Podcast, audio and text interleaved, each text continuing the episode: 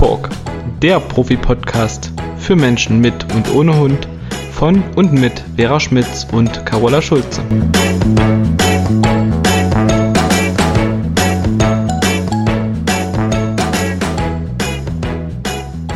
Einen wunderschönen guten Tag und erstmal ein frohes, gesundes, erfolgreiches und fröhliches neues Jahr für dich und für jeden, der uns hier zuhört bei unserer ersten Podcast-Folge im Jahr 2024 und zwar dieses Mal aus aus Ahrenshoop auf dem DAS an der Ostsee. Ja, ihr Lieben, wir sitzen heute tatsächlich mal zusammen, die Vera und ich. Sonst trennen uns ja wirklich etliche Kilometer voneinander. Und diesmal sind wir beide zusammen in den Urlaub gefahren, in den Kurzurlaub, um dem Hund von der Vera, dem Easy, die Silvestertage ein bisschen entspannter zu gestalten. Und das hat auch tatsächlich funktioniert. Hier auf dem DAS gibt es ja etliche Reddächer, äh, und deswegen ist es verboten, in der Nähe dieser Dächer oder der Häuser, die solche Dächer drauf haben, ähm, Feuerwerk abzuschießen. Und deswegen hielt sich das hier in Grenzen mit der Knallerei und Ballerei. Ich war kurz nach zwölf gestern Nacht äh, am Strand. Da haben einige wenige Leute ein paar Raketen abgeschossen und so ein Sprühfeuerwerk und das war's. Und die meisten Sachen wurden halt, soweit ich das so sehen konnte, in Rostock abgefeuert so dass wir hier ein sehr ruhiges und entspanntes Silvester hatten. Und für Easy war das auch richtig schön. Der hat hier tief und fest geschlafen. Wir hatten auch laute Musik an, damit er gar nichts mitkriegt von dem bisschen, was draußen war. Ja, und wir freuen uns total, dass wir jetzt hier mal zusammen im Bett sitzen in unserem Hotelzimmer. Genau. ja, und ich will noch was verraten. Ja. Weil die Carola hat mit Easy gestern noch ein bisschen Hokuspokus gemacht, aber dazu will ich oder wollen wir jetzt noch gar nicht mehr erzählen, denn ich glaube, dass das Easy auch noch mal geholfen hat, mhm. weil unser letzter Spaziergang gestern, da hat es aus der Ferne nämlich schon geballert und Easy hat darauf deutlich weniger reagiert als sonst ähm, und das werde ich einfach mal die nächste Zeit beobachten. Und ähm, wenn das auf Dauer geholfen hat, dann werden wir euch natürlich auch an dieser Stelle davon berichten. Mhm. Ja, jetzt sind wir hoffentlich oder haben wir hoffentlich alle ein bisschen neugierig gemacht. Ja. Hokuspokus klingt ja so, als wäre ich eine Hexe, aber in gewisser Hinsicht bin ich es vielleicht auch. Na, es war Energiearbeit und wir berichten später. Vera wird das beobachten, aber gestern war das echt erstaunlich, wieder easy ähm, mit der Knallerei, die halt auch wirklich immer mal auftrat, wieder damit gestern umgehen konnte. Das war cool. Ja. Und ähm, ja, also falls es hier irgendwelche Kruschel-Nebengeräusche gibt, die Carola hat es ja schon gesagt, ne, wir sitzen heute hier tatsächlich mal im Bett, denn unser schickes kleines Doppelzimmer hat nicht so viele Sitzmöglichkeiten. Mhm. Und da haben wir uns das einfach bequem gemacht. Ja, und es soll aber heute natürlich gar nicht darum gehen, sondern ähm, wir haben hier eine, eine schöne Beobachtung. Also wir sind hier in einem äh, tollen Hotel und da sind auch Hunde erlaubt. Unter anderem ist hier ein junger Mann mit einem Hund, der unerlaubterweise zwar, denn eigentlich sollten die Hunde hier im Hotel angeleint sein, aber der bewegt sich nur mit unangeleintem Hund und der ist uns sehr positiv aufgefallen. Also, wie sagt man so schön, er hat seinen Hund wirklich total im Griff. Mhm. Und er gibt ihm nur ganz kleine Signale, wenn er zu ihm kommen soll oder wenn er mit ihm in den Bogen gehen möchte. Oder er sagt auch manchmal gar nichts, dreht sich einfach weg und geht in eine andere Richtung. Und dieser Hund ähm, orientiert sich dermaßen gut an ihm, dass äh, ja wir sehr ähm, beglückt sind über diese Beobachtung, weil meistens machen wir ja Beobachtungen, die nicht so schön sind. Ja. Aber da geht einem wirklich das Herz auf. Äh, dieses Mensch-Hund-Team ist einfach sehr toll aufeinander eingespielt und der Hund, ähm, der himmelt den ja auch förmlich an. Der macht wirklich alles mit, was dieser junge Mann sagt oder macht oder tut. Und die sind ein tolles Mensch-Hund-Team wie man es ja. leider nicht so oft sieht. Und daraufhin hatten wir uns nämlich überlegt, das Thema unseres heutigen Podcasts, woran erkennst du denn, ob dein Hund sich an dir orientiert? Es sprechen ja alle von Orientierung und ich will, dass dein Hund sich an mir orientiert. Aber was bedeutet das denn überhaupt? Mhm. Und da fällt mir gerade was ein, Vera, manche Hundebesitzer, die zu mir kommen, die denken, dass sich der Hund orientiert, weil der auf einem Spaziergang 200 Meter vorne weg marschiert oder was weiß ich, jedenfalls großen Abstand hat zu seinen Menschen und sich ab und zu mal umdreht. Aber ansonsten sich null an dem Menschen orientiert. Das heißt, er ist nicht abrufbar, hört nicht. Also wenn der Mensch irgendwas will, reagiert er kaum. Und das ist dann meistens, also man muss ja immer das Gesamtpaket sich angucken, nach meiner Beobachtung, dass der Hund immer guckt, ob seine Kinderchen auch noch hinterherkommen, seine Babys, um das mal genau. so auszudrücken. Das hat dann nicht viel mit Orientierung zu tun, weil der guckt nämlich, ob sich die Menschen an ihm orientieren und ihm auch wirklich hinterherkommen. Ansonsten macht er da vorne sein Ding oder ebnet den Weg und checkt schon mal ab, ob seine Menschen da auch wirklich lang gehen können. Das ist nicht das, was wir meinen. Nee, Genau, auch so, wenn der Hund dir zu Hause die ganze Zeit an der Pelle hängt und dir hinterher latscht, dann hat das meiner Meinung nach auch nicht viel mit Orientierung zu tun, sondern eher mit Kontrolle. Was macht mein Mensch da? Genau, das sehe ich ganz genauso. Der Hund lässt in solchen Fällen seinen Menschen ungern aus dem Auge, weil er sich verantwortlich fühlt, oft, und guckt, äh, ob dem Menschen nichts zustößt und ob er vielleicht Hilfe und, und Unterstützung braucht. Darüber hatten wir schon mal ausführlich gesprochen. Das sind oft so diese Kontrollettis, die ja. das so machen. Also ist ja in der Wohnung jetzt relativ unwahrscheinlich, ne, dass äh, da irgendwas passiert. Ich weiß auch nicht, ob ein Hund so denkt. Jedenfalls meint er, den nicht aus dem Auge lassen zu können, aus welchen Gründen auch immer. Und ich würde ja diesen Typ gerne tatsächlich mal ansprechen und mal so ein bisschen mit dem darüber quatschen. Mhm. Fällt mir aber jetzt erst ein, wo wir hier so über den reden. Ne? Der weiß ja gar nichts davon, dass wir über den reden. Nee. ähm, aber es war schon so, ne? Ich bin mit Easy hierher, oder wir sind hier angereist und ähm, wir laufen hier das erste Mal durch. Und dann sehe ich den schon, habe ich Carola gesagt, na, da ist, gibt's wieder einen, der hält sich nicht an die Hausregeln, ne? Weil der Mann uns an der Rezeption, nämlich beim Einchecken schon gesagt hat, dass wir halt ein bisschen aufpassen sollen. Es gäbe viele Hunde hier im Hotel und die Hunde sind im Hotel bitte an der Leine zu führen. Und dann haben wir gesagt, ja, ist für uns natürlich selbstverständlich. Und ähm, ja, dann begegnete der mir, aber dann ist es wirklich so, ähm, als der hätte geht, der eine unsichtbare Leine ja, in der Hand. Der, wirklich. der, der, der, der bleibt wirklich nah in seinem Umkreis.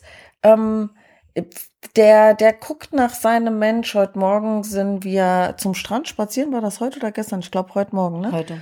Und ähm, dann joggte er mit dem Hund, kam hinter uns und musste logischerweise an uns vorbei. Ich bin dann mit Easy so einen Schritt zur Seite und ähm, sein Hund hat dann natürlich auch mal zu Easy hingeguckt und dann hat er nur einmal geschnalzt. Und ähm, dann ist der Hund weiter, hat er sich bei uns bedankt. Also echt, wo man sagen muss, top.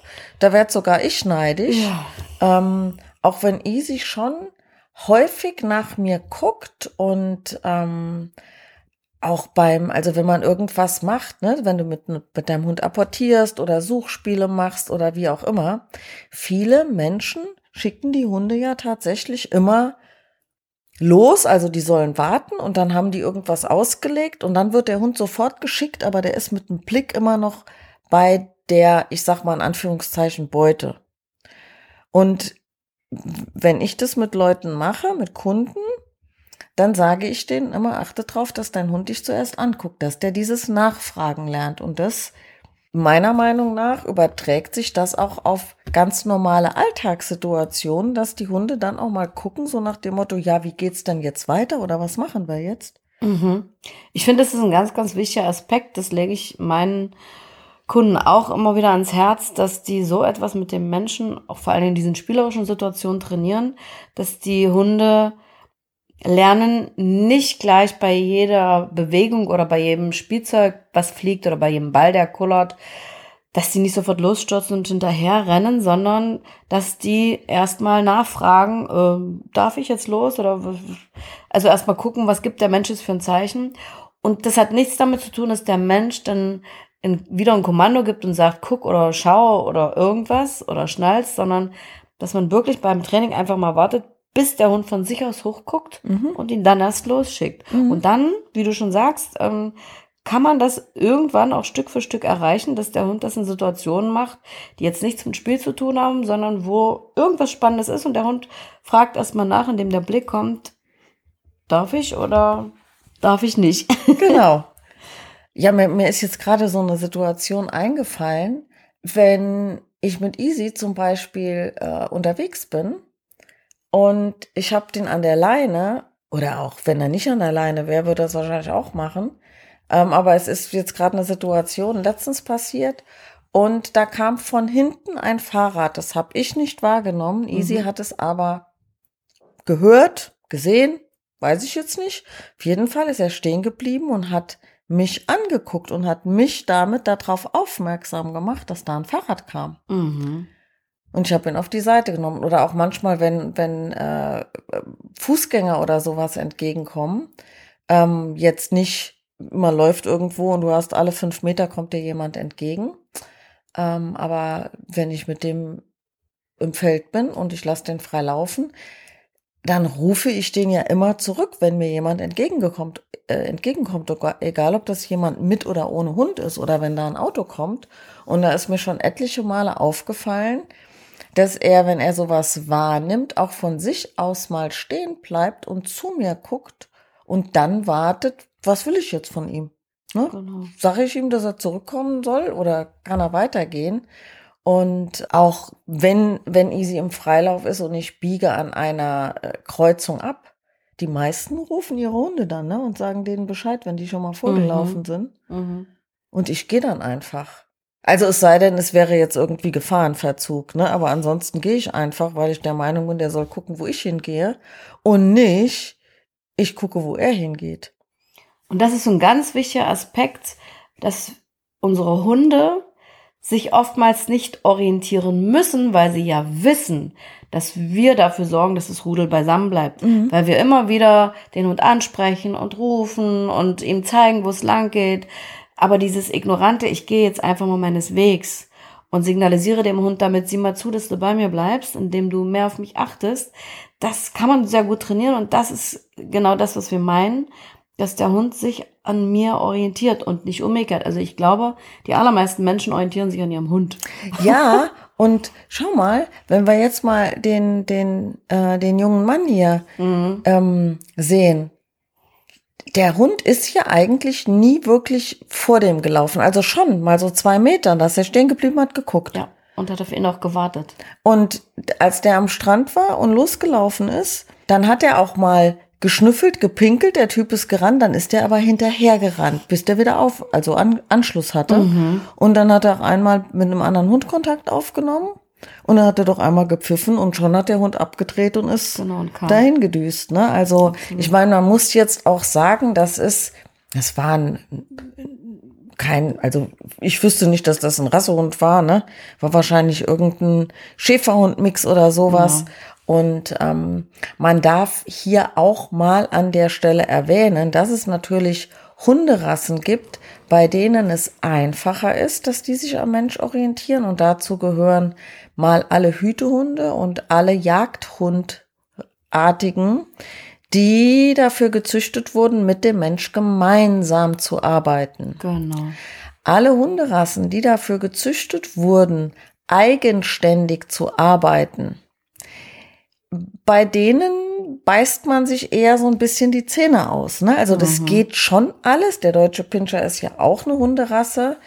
Er ist ein Solitärjäger. Er soll Grundstücke bewachen, ähm, also auch schon Territorialverhalten. Und er soll eigenständig einen Hof von Nagern frei halten, also Mäuse, Ratten jagen. Und dazu fragt er niemanden, sondern er trifft seine eigene Entscheidung. Und da darf man, glaube ich, schon auch so Unterschiede machen, dass Schäferhunde, Australian Shepherd, Border Collie, oft ja auch Labrador, Golden Retriever ähm, oder äh, auch hier Jagdhundrassen, die, ähm, äh, auch jetzt fallen mir die Namen nicht ein. Münsterländer, Wischler. Genau. Zum Beispiel. Ja, danke. Dafür habe ich dich ja, ne? Ja. Dafür, dafür machen wir das ja gemeinsam. Genau.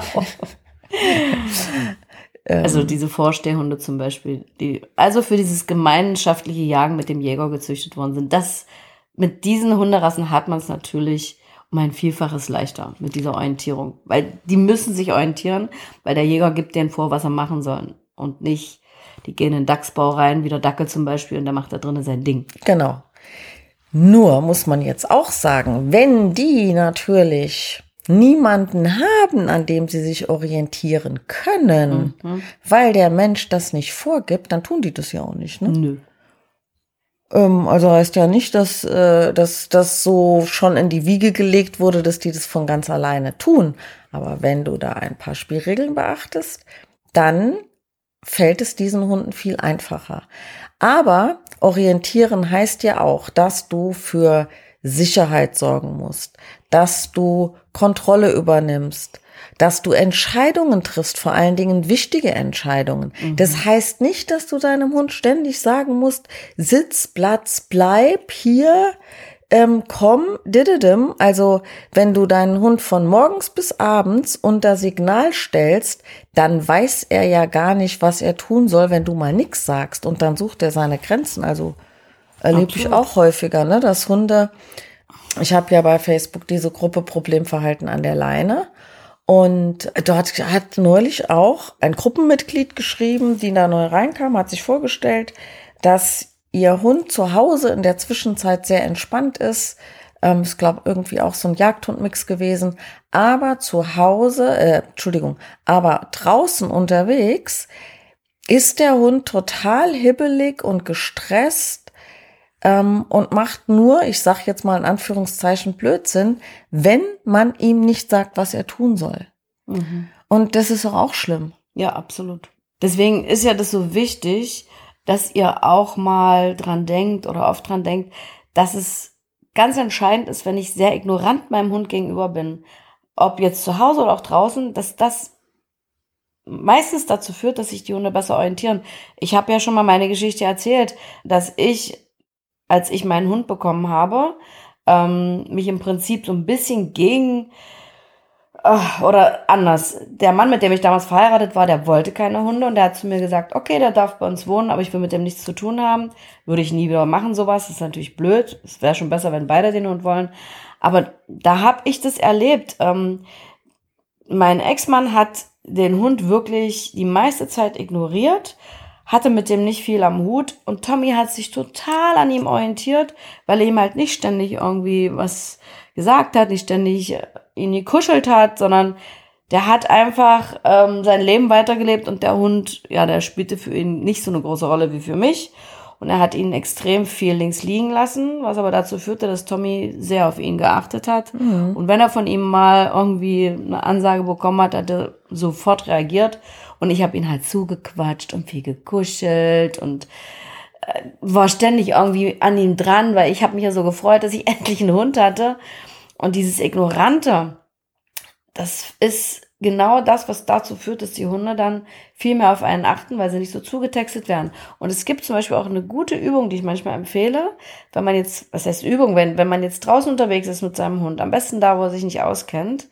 Man kann ja auch zur Not die Schleppleine dran lassen, was sowieso besser ist, wenn noch nicht alles gut funktioniert zwischen Mensch und Hund, dass man wirklich mal immer mal wieder die Richtung wechselt beim Spaziergang und sich dann tatsächlich mal versteckt, aber nicht im Sinne eines Spiels, juhu, du hast mich gefunden, ich freue mich, sondern dem Hund einfach mal zu zeigen, guck hin, wo ich bin und sei nicht ständig mit anderen Sachen beschäftigt, weil ich könnte ja mal verschwinden. Und wenn man dann verschwunden ist und sich meinetwegen hinter einem Baum versteckt hat und der Hund findet einen, dann würde ich total ignorant aus diesem Versteck rausgehen, wieder ein Stückchen weitergehen, macht der Hund wieder irgendwelche Sachen.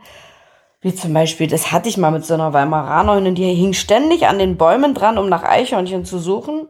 Und sobald die sich an einen Baum begeben hat, um da zu gucken, haben wir uns versteckt. Die hat das nachher nicht mehr getan, weil sie Schiss hatte, dass wir verschwinden. Weil wir haben es ihr nicht gesagt, dass wir uns verstecken und wir haben wirklich gewartet, bis sie uns findet und sind, dann sind wir total ignorant aus dem Versteck raus. Was? Ich widerspreche dir. Ich Wieso? sage immer, warte nicht, bis dein Hund dich selber findet, weil sonst weiß er doch nachher, okay, ist ja kein Problem, kann ich doch wiederfinden. Ich Ah. sage immer, warte, bis dein Hund nach dir sucht, bis der guckt, wo du bist. Und wenn er eine Weile geguckt hat, dann geh aus dem Versteck raus und dann ruft deinen Hund. Dann hat er nämlich immer das Gefühl, dass er dich selber braucht, weil der hat, der hat ja schon seinen Schreck gekriegt, mein Mensch ist weg. Okay. Gut, also wir haben es dann so gemacht, dass wir gewartet haben, bis der Hund uns gefunden hat. Es hat auch funktioniert. Ja, Aber du hast, du hast total recht, ja. Das ist natürlich auch. ähm, Zumindest geht es darum, dem Hund mal einen Schrecken Genau. einzujagen. Ich bin weg und ich sage dir nicht Bescheid, dass ich jetzt einfach mal hinter den Baum gehe. Genau. Dass der Hund wirklich mal anfängt, mehr zu gucken und nicht ständig mit anderen Dingen beschäftigt ist. Oder an, geht's. an Wegkreuzungen einfach mal abzubiegen, ohne Bescheid zu sagen. Ja. Also das mache ich nur, Ja. ja. wie gesagt, in Ausnahmesituationen. Erzähl mal weiter. Ich hatte eben was, äh, das ist mir gerade entfallen. Ich wollte eben was sagen. Ich war eigentlich fertig. Ich habe also im, im Prinzip gesagt, dass wir das nicht als Spiel gemacht haben, sondern wenn der Hund uns gefunden hat, haben wir ihn total ignoriert, uns nicht gefreut, weil es war selbstverständlich, dass der Hund ähm, dann von sich aus mal guckt, wo wir sind und dann sind wir direkt weitergegangen in die andere Richtung und haben das halt so lange gemacht, bis sie nicht mehr an den Bäumen klebt, um die Eichhörnchen zu suchen. Also das hat super funktioniert. Nicht nur mit dem Hund, ich habe das schon öfter gemacht mit Hunden, aber das ist eine gute Möglichkeit, so dieses Ignorante, was uns ja so schwer fällt. Weil wir wollen ja den Hund ständig informieren, hier bin ich oder jetzt gehen wir nach da oder komm doch mal her. Ja, und ich sag ja ganz oft, Ignoranz ist eine Form von Dominanz. Genau. Wer kann wen ignorieren? Die Kinder die Eltern oder die Eltern die Kinder? Der Angestellte den Chef oder der Chef die Angestellten? Mhm. Und wenn wir uns doch mal überlegen, dass ein, ein Hunderudel, ein wirklich, ne, ein wild lebendes Hunderudel unterwegs ist und die laufen irgendwo hin. Ja, welche Hundemutter kann denn bitte schön gucken, wo ihre sieben, acht oder zehn Welpen sind? Nee, kann das doch nicht jedem nicht. hinterherrennen. Nee. Die geht halt und von Die da geht ist es Wegs. ganz normal, dass die Welpen beim Rudel bleiben wollen und man spricht ja auch in den ersten Wochen von diesem Vollgetrieb. Vollgetrieb. Mhm. Ne? Also dabei bleiben, das ist was ganz Normales und die meisten Menschen verbaseln sich das mit ihrem Hund, weil sie doch dem Hund an der Leine oder auch so ständig hinterherlatschen, ständig gucken, wo steckt der die Nase rein, frisst der was, oh, ein Tempotaschentuch, um Gottes Willen, aus. Der wird immer spannend, wenn er irgendwas findet und so kriegt der Hund doch automatisch das Gefühl, dass der Mensch sich an ihm orientiert und das Absolut. oft schon an einem Absolut. Welpen. Ja. Und genau diese Situation umdrehen und wirklich sagen, okay, ich mache mein Ding und mein Hund soll gucken, dass er Anschluss behält. Ähm, wenn mein Hund los will, wenn ich mit irgendjemandem rede und der Hund nölt rum und ich sag jetzt, ah, ich muss mal weiter, mein Hund will, dann orientiere ich mich an ihm und dann lasse ich mich auch noch von ihm drängeln. Also nein, ich entscheide, wann es weitergeht. Ja. Und so gibt es ja ganz viele kleine Situationen. Wer trifft die Entscheidung, dass eine Aktion jetzt passiert? Wer agiert? Wer reagiert? Das alles sind ja Dinge, die dem Hund Informationen über uns liefern. Und wenn wir uns da permanent ja von dem Hund an der Nase rumführen lassen und wir immer gucken, was der macht und dem ständig sagen, nein, Schluss aus, pfui, ja, dann kriegt der Hund doch automatisch das Gefühl, dass wir uns an ihm orientieren.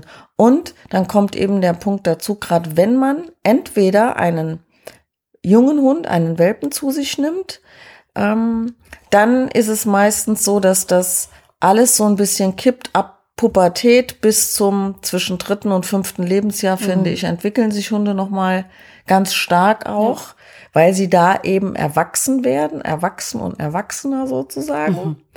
Und wenn ich einen Hund aus dem Tierschutz habe, der schon älter ist, dann guckt der sich in den ersten sechs, acht oder zehn Wochen an, wenn er in der neuen Familie ist. Wer trifft hier Entscheidungen? Wer sorgt hier für Sicherheit? Und wer ist derjenige, der hier eine Kontrollfunktion übernimmt? Und in den meisten Fällen stellen die Hunde fest, dass die Menschen das nicht so tun, dass es für den Hund, also zumindest nicht so, dass es für den Hund logisch ist. Genau. Und an der Stelle würde ich euch empfehlen, ähm, mal zu überprüfen, wie es bei euch um diese ganze Situation bestellt ist, indem ihr mal über einen Tag lang beobachtet, wer Entscheidungen trifft und wer wen manipuliert. Macht euch mal eine Strichliste, wie oft ihr reagiert, wenn der Hund irgendeine Aktion startet. Und das haben wir auch schon ein paar Mal gesagt, aber das sind so diese ganzen Dinge. Ähm, es reicht schon, der Hund geht vorbei, ich gucke ihn an und streichle den. Kriegt der Hund einen Strich auf seiner Seite. Oder er schiebt seinen Napf durch die Gegend und viele Menschen denken dann, oh mein Gott, der hat Hunger oder irgendwas und füllen den Napf kriegt der Hund wieder einen Strich. Oder was machen die Hunde noch? Die stellen sich an die äh, Terrassentür, kratzen dran oder fiepen oder winseln. Ich gehe hin, öffne die Tür. Also alles solche Situationen sind Situationen, wo der Hund agiert und ich als Mensch reagiere. Aber der Hund hat im Prinzip die Entscheidung getroffen und ähm, ich bin brav und tue das, was er möchte. Oder es ist auch so, die Leute sagen dann oft zu mir, aber aufs Sofa darf der nur, wenn ich es will. Mm. Er stellt sich davor, guckt mich an und dann sage ich hopp. Ja, nee, der Hund hat entschieden, so du sagst jetzt bitte hopp. Ja, genau. Und dann, also guckt einfach mal, macht euch mal so eine Strichliste. Es ist spannend, was am Ende des Tages bei rauskommt. Und ihr kriegt immer dann einen Strich als Mensch, wenn der Hund das getan hat, was ihr möchtet. Und dazu gehört halt auch, dass ihr den Hund draußen einmal ruft und der kommt. Oder dass ihr den auf sein Körbchen schickt und der geht direkt hin. Oder solche Situationen halt, ne? Und ähm, ja, ihr könnt uns ja mal berichten, wie viele Striche ihr auf eurer Seite hattet oh, spannend, oder habt ja. und wie viele Striche der Hund auf seiner Seite hat. Dann verrate ich euch auch, wie viel Striche ich damals hatte und wie viel mein Tommy für sich verbuchen konnte. Das war ein unschönes Ergebnis, aber vielleicht äh, postet oder schreibt der eine oder andere das mal in den Kommentaren und dann freuen wir uns. Genau. In den Kommentaren geht das auf jeden Fall bei Apple Podcast. Ja. Und ähm, der Podcast wird ja auch immer automatisch auf meinem YouTube-Kanal hochgeladen. Der heißt einfach nur Vera Schmitz. Und ähm, bei YouTube kann man natürlich auch wunderbar Kommentare hinterlassen. Da würden wir uns wirklich total freuen und ähm, also Ne, zum einen fänden wir das mal ganz spannend, wie das bei dir so ist. Und auf der anderen Seite ähm, kannst du ja gleich mal für dich abgleichen und mal beobachten, denn den meisten Menschen ist es gar nicht bewusst, wie oft sie sich vom Hund ein bisschen an der Nase rumführen lassen und, und sich so mit dem Hund orientieren. Ja. ja. Soll ich was verraten? Natürlich gelingt es Easy auch ganz oft, dass der meine Aufmerksamkeit kriegt. Aber nichtsdestotrotz funktioniert der für mich ausreichend gut. Ja, weil es auch nicht so extrem oft ist. Nee. Also das bedeutet ja nicht, wenn ich von dieser Strichliste spreche, dass der Hund null Punkte hat und wir haben 585 Punkte. Aber es sollte schon so sein, dass die meisten Entscheidungen vom Menschen ausgehen. Und daran kann man erkennen, ähm, ob sich der Hund dann wirklich an uns Menschen orientiert. Wenn es uns als Mensch gelingt, vor allem diese wichtigen und entscheidenden Situationen für uns zu entscheiden und der ja. Hund das tut, was wir gerne hätten. Ja, auch das ist ja im Prinzip auch das, was jeder Mensch sich so wünscht in einer Mensch-Hund-Beziehung. So ist es. Ja, in diesem Sinne, wir gehen jetzt Abendbrot essen im Hotel. Genau. Wir haben jetzt einen Tisch reserviert, gehen mhm. jetzt erstmal lecker essen und vielleicht, wenn wir dann heute Abend noch guter Laune sind, Ach, dann bestimmt. nehmen wir vielleicht noch die nächste Podcast-Folge für euch hier aus dem Hotelzimmer auf. Aber werden wir sehen. Jetzt erstmal viel äh, ja, viel Spaß beim Strichliste beim Strichliste führen. genau. Und um es nicht zu vergessen, du hörst den Podcast ja eventuell am Anfang des Jahres, jetzt wenn er rauskommt, dann ähm, nochmal alles Gute fürs neue Jahr, für dich, für deinen Hund, für deine Liebsten. Ganz genau. Und dann bis zum nächsten Mal. Tschüss. Tschüss.